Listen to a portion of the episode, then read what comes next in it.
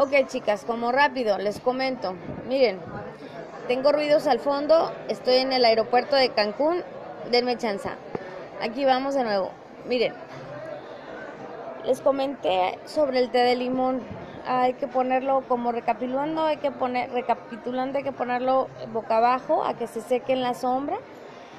Este, ya es seco, hay que molerlo en la licuadora y después hay que embolsarlo. Las bolsitas son hechas de una tela de un tul que es el de como el de los vestidos de 15 años de las chicas de 15 años de esa transparente.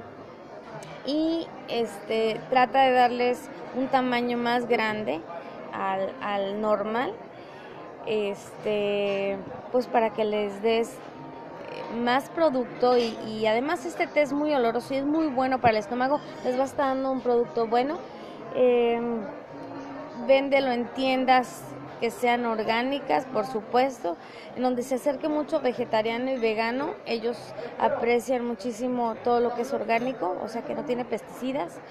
Este, embólsalo en alguna bolsa de, de papel eh, revolución o estas que son papel de, papel de cartón ponle un poco de historia a tu, a tu presentación, las manos que lo hicieron y quién eres tú, especialmente por qué lo estás haciendo.